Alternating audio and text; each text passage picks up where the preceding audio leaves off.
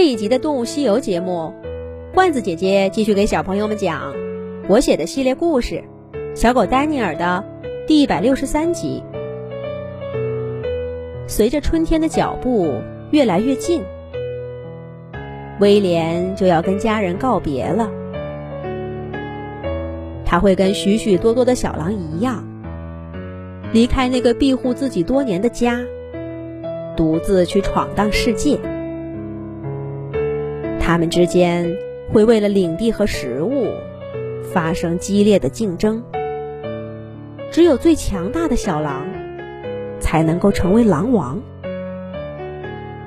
不过威廉不怕，他有信心像爸爸那样成为一个大家族的首领。然而，就在青草一点点蔓延脚下的日子。乌鸦忽然带来一个坏消息：这些黑鸟一大清早就很不寻常的在空中咕咕的乱叫，好像是受了什么惊吓。虽然它们平常也这样闹人的叫个不停，但这一天，乌鸦的叫声却格外的沉闷、压抑。黑乎乎的影子，在初春晴朗的天空下盘旋不去，让人感觉到仿佛又回到雾蒙蒙的冬季。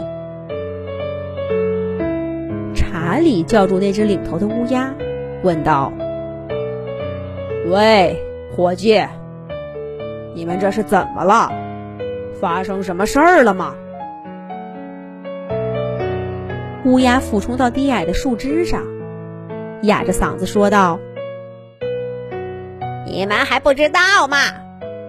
大批的猎人就要进山了，他们主要的目标就是你们这些狼。我们也没什么好果子吃，整个森林的厄运就要来啦！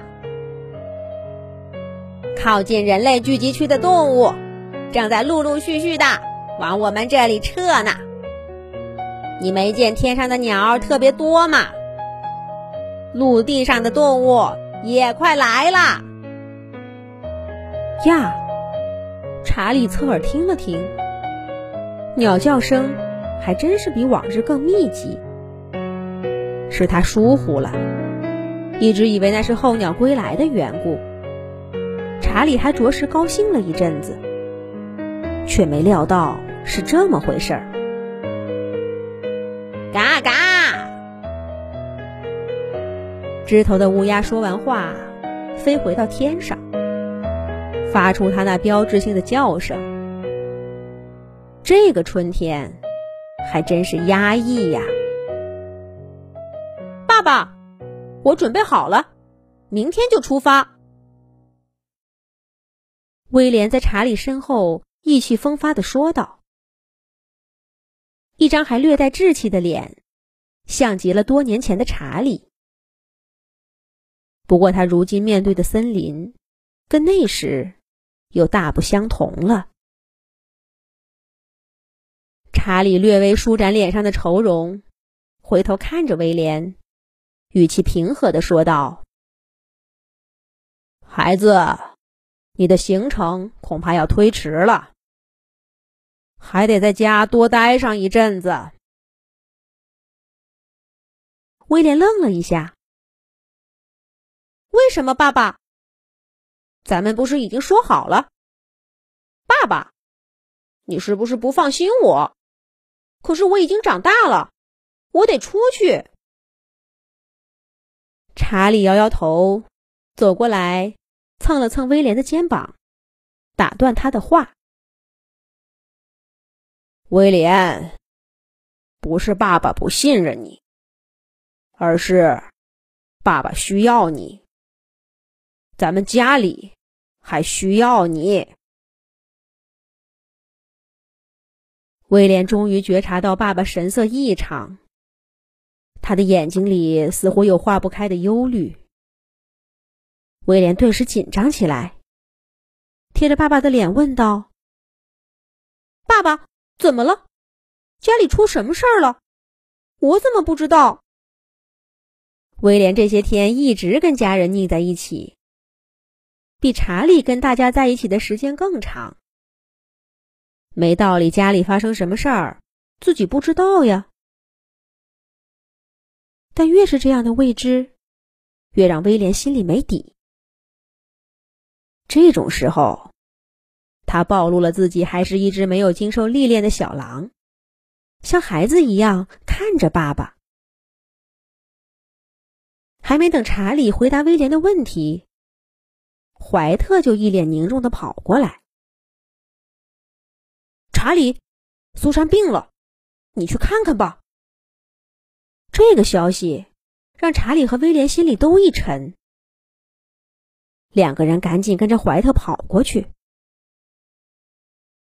苏珊果然有气无力的躺在地上。妈妈伊莎轻轻的给她舔着身上的毛。马克呢，叼着一只田鼠，丢到妹妹的面前。苏珊怎么突然病了？昨天不是还好好的吗？威廉焦急的问道。马克插嘴说：“哪有好好的？苏珊不舒服好几天了，说是你要走，不愿意告诉你，怕你担心。可今天实在撑不住了。没事的，马克哥哥，我休息休息就好了。威廉哥哥，你走吧，我等着你成为像爸爸一样的狼王。”苏珊虚弱的说道。从他脸上的神情看，的确不太严重。伊莎也说，苏珊只是需要休息，还有多吃点好的。不过，爸爸查理却跟他们想的都不一样。